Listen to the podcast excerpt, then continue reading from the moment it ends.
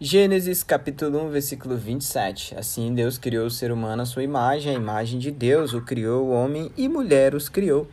Assim Deus criou o homem. Como? A sua imagem e a sua semelhança. Essa afirmação bíblica tem dado bastante pano para manga ao longo da história do cristianismo. Então não serei eu que inventarei qualquer teoria teológica aqui.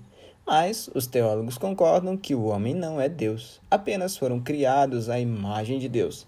Para isso, Deus usou o pó. Na sequência, capítulo 2 vai detalhar essa criação. Depois, ainda lemos que o homem veio do pó e ao pó retornará. Logo, somos limitados, mas desejamos ser como Deus. Soren Kierkegaard diz que há uma luta constante no homem por desejar ser Deus. Talvez por causa dessa luta, não nos submetemos à vontade de Deus e achamos que somos nosso próprio Deus. Que o Senhor nos ajude a olhar para nós mesmos e reconhecermos que somos pó. Eu sou a Dona Irã e este foi Seja um Cristão Muito Melhor em um minuto.